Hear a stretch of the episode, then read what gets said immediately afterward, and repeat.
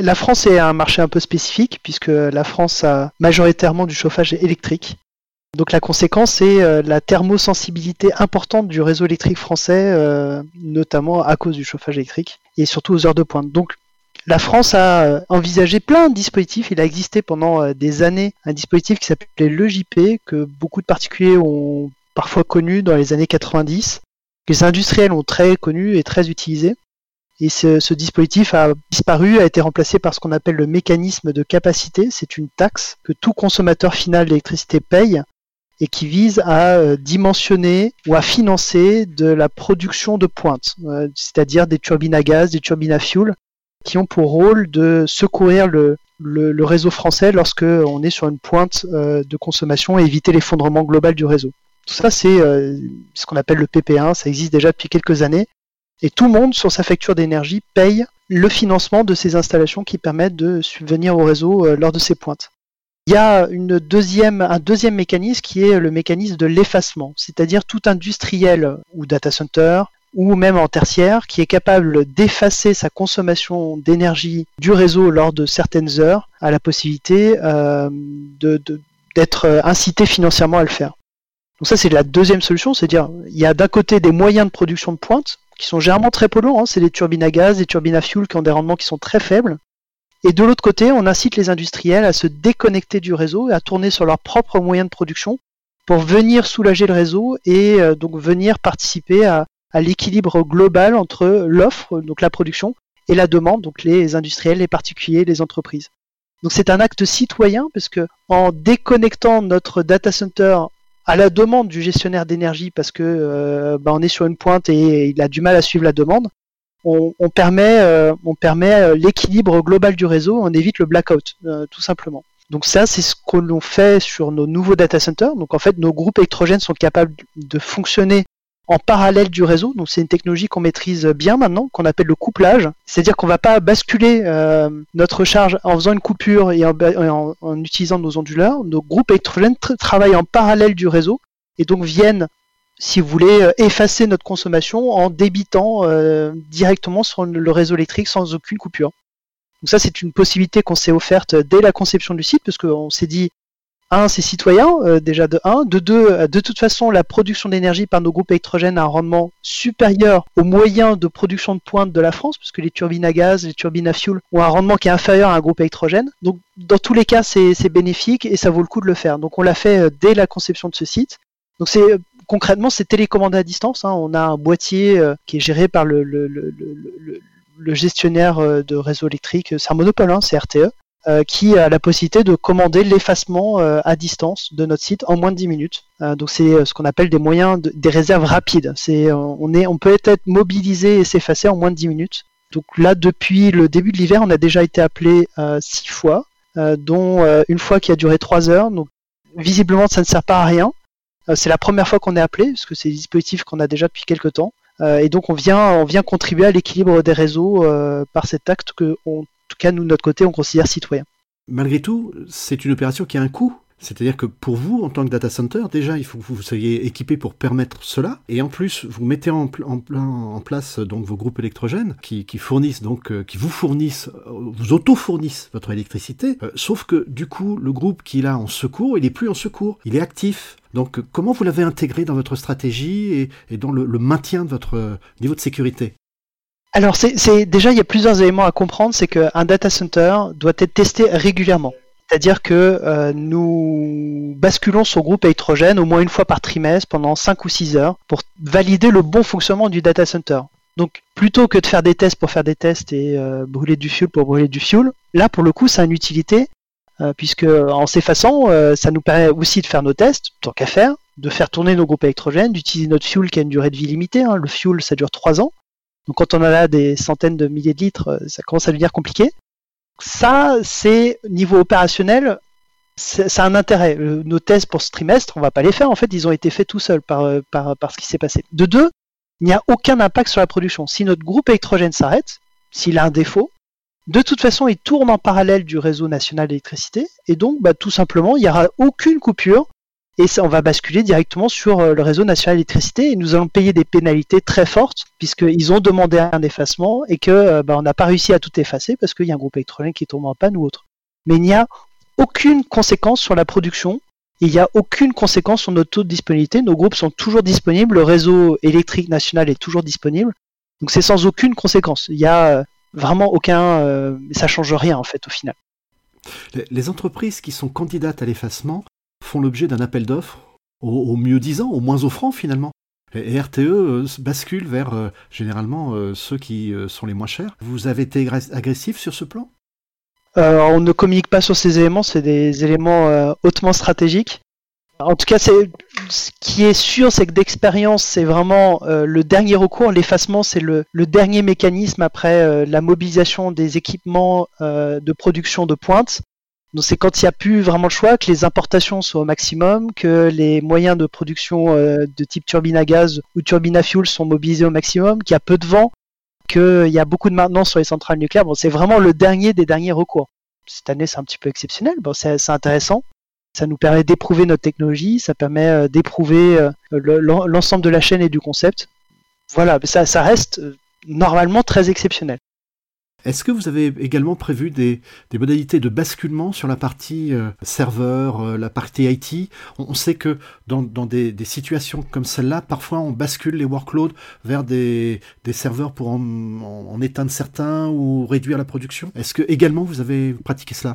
Alors ça, c'est plutôt la responsabilité de nos clients, parce que nous, on est un, opérateur de data center. Euh, on ne maîtrise pas ce qui tourne sur les serveurs de nos clients.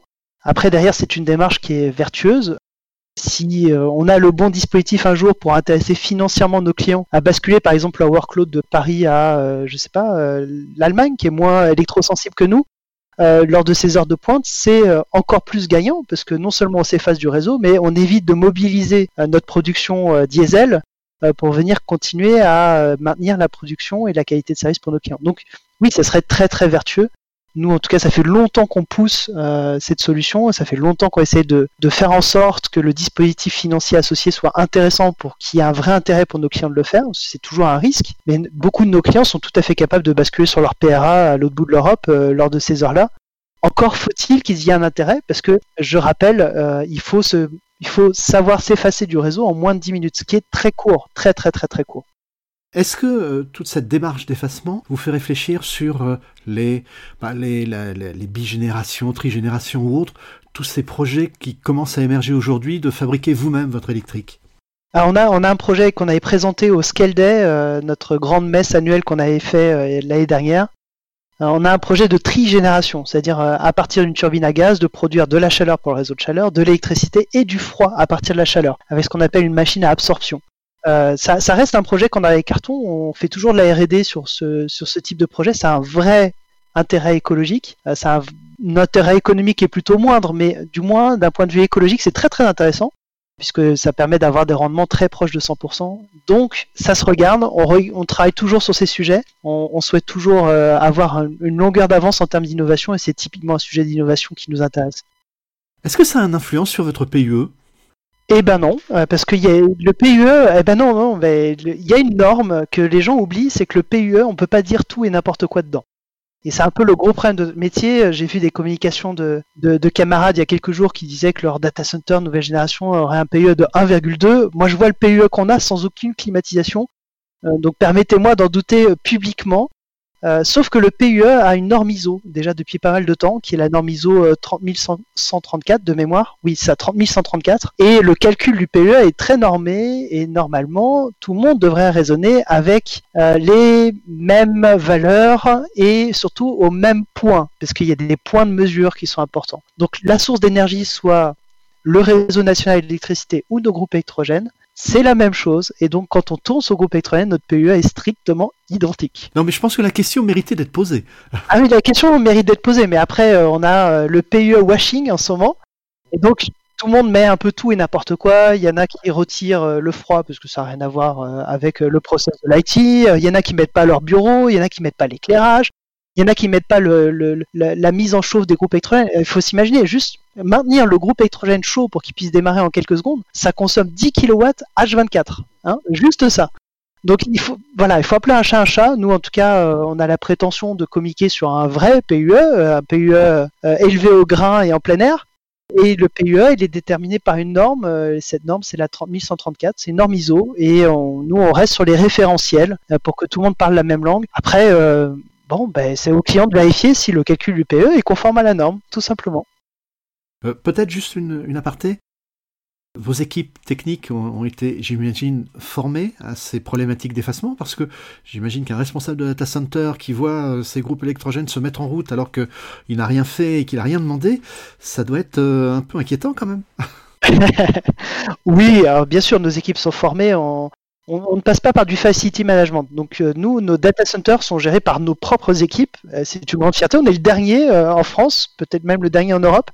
En tout cas, on ne sous-traite pas l'exploitation de nos data centers. On estime que c'est notre cœur de métier, c'est là où on a de la valeur ajoutée, c'est là où ça nous permet d'assurer la qualité de service et d'en être à 100% responsable. Donc on ne sous-traite pas ça, c'est géré en interne. Déjà de 1. De 2, on a un préavis de 10 minutes, c'est-à-dire quand on va être effacé, on est prévenu euh, par SMS 10 euh, minutes avant, donc ça nous permet de nous préparer. Et de 3, euh, on a après tout un ensemble d'automates. D'ailleurs, si vous suivez mon compte Twitter, vous avez dû voir des copies d'écran de, ce qu'on a développé, qui nous permet de, s'assurer que tout va bien. Voilà, c'est-à-dire on va faire les bascules groupe électrogène par groupe électrogène, on va éviter de les coupler tous en même temps au réseau, s'il pourrait y avoir un pic de charge qui pourra avoir des conséquences. Euh, on s'assure s'il y a un défaut, on va, va revenir en arrière. C'est quand même hautement automatisé pour justement euh, qu'il y ait le moins d'humains possible. C'est des process qui sont un peu euh, sensibles. il n'y a rien de plus fiable qu'un automate bien, configuré sur lequel on a testé et développé tous les scénarios qui peuvent arriver lors d'un effacement. Mais une nouvelle fois, c'est pas que je minimise, mais ce qu'il faut comprendre, c'est que le moteur, l'alternateur tourne en même temps que le réseau, et donc c'est du couplage il euh, n'y a aucun risque si ça s'arrête, ça change rien. Euh, c'est notre groupe électrogène, il, bascule dans les deux sens, c'est-à-dire euh, réseau national vers groupe électrogène, groupe électrogène vers réseau national, sans coupure. Normalement, il n'y a, aucun impact. C'est très très souple en, termes d'exploitation. En tout cas, normalement, presque n'importe quel data center est capable de le faire avec un investissement qui n'est pas si élevé que ça et qui est de toute façon rentabilisé par le mécanisme d'effacement qui est valorisé euh, par le réseau national d'électricité. J'aurais bien aimé être interrogé sur euh, le bilan carbone de, ça, parce que j'ai eu plein de fois la question, j'ai eu beaucoup de questions là-dessus. Comme quoi ben, on substitue euh, l'énergie française peu carbonée à des groupes diesel qui sont quand même relativement carbonés. Donc je vais, je auto-répondre à la question que vous m'avez pas posée. Qu'il faut comprendre, c'est que lors de ces heures de pointe, euh, on fait appel massivement à de l'import d'énergie depuis euh, nos pays voisins, qui n'ont pas du tout le même bilan carbone que nous. Et on fait appel massivement à des turbines à gaz ou des turbines à fuel, qui sont généralement pas en bi ou en trigénération. Euh, Peut-être c'est des, turbines à cycle combiné et encore, dont le bilan carbone est plutôt très mauvais, c'est-à-dire le rendement n'est que de quelques dizaines de pourcents, vingtaines de pourcents, pas plus quand nous on s'efface, on tourne avec un moteur diesel. Bon, c'est pas non plus un rendement exceptionnel, mais c'est un rendement qui est très significativement, sans être euh, beaucoup, euh, sans être euh, exceptionnel, mais qui est significativement supérieur. Donc entre faire tourner une turbine à gaz en plus ou délester des, data centers qui vont tourner sur un groupe électrogène quelques heures par an, hein, on parle de ça, hein, les mêmes data centers qui sont de toute façon obligés de faire des tests au moins une fois par trimestre, ben, au moins c'est du fuel qui n'est pas utilisé pour rien, déjà de 1, et en termes de rendement et en termes de CO2, euh, mis l'un dans l'autre, c'est quasiment équivalent, voire même un petit peu plus intéressant euh, de, délester que d'utiliser une turbine à gaz qui, euh, pareil, tourne quelques dizaines d'heures par an. Voilà. Donc il a pas, c'est pas, c'est pas, c'est pas un sujet. C'est ce qu'il faut comprendre, c'est que de toute façon, quand le réseau d'énergie est très utilisé, notamment quand il fait froid et notamment dans la situation actuelle, c'est avant tout un acte citoyen, c'est on contribue à l'équilibre du réseau. Et je pense que si euh, un certain nombre d'industriels, dont nous faisons partie à petite échelle, ne s'effaçaient pas du réseau, là, ça serait un blackout, et là, ça serait pas du tout, du tout la même histoire. Il n'y a plus de bilan carbone qui tienne. Là, c'est un bilan économique, et euh, les, dommages pourraient être très, très conséquents. Donc, il faut pas voir ça comme euh, sur le côté, euh, on va dire, écologique euh, du terme, il faut surtout voir ça sur le côté euh, responsabilité en tant que grand industriel de faire en sorte que le réseau français tienne. Pour nous, c'était pas, on, enfin, on se rendait pas compte de l'impact que ça pouvait avoir, puisque pour, nous, c'était tout naturel de, le faire, puisque la technologie le permet. c'est au final assez peu coûteux, ça donne énormément de flexibilité pour nos maintenances aussi, parce que ça nous permet de faire toutes nos maintenances sans couper. C'était un double objectif. Nous, on le souhaitait d'un point de vue opérationnel, parce que c'est intéressant. Et en plus de ça, ça nous permettait de s'effacer du réseau. On a contacté notre distributeur d'énergie euh, qui était très très très très très très motivé par l'idée. Donc du coup, euh, on a servi un petit peu de site pilote. Euh, et bah là, pour la première fois, on est appelé. Là, pas qu'une fois, hein, donc c'est ça qui est intéressant. Je pense que le mois de février sera un petit peu plus difficile, mais on va suivre. Et cette, possibilité, ça ouvre, ça ouvre quand même beaucoup de perspectives, parce que bah, oui, tous les data centers ont des groupes électrogènes, tous. Tous les data centers font des tests tous les mois voire tous les trimestres, ben, si au lieu de faire des tests, tout simplement en hiver, ils attendent d'être euh, effacés euh, du réseau pour que ça serve à quelque chose, ben, à la limite, tant mieux. Voilà.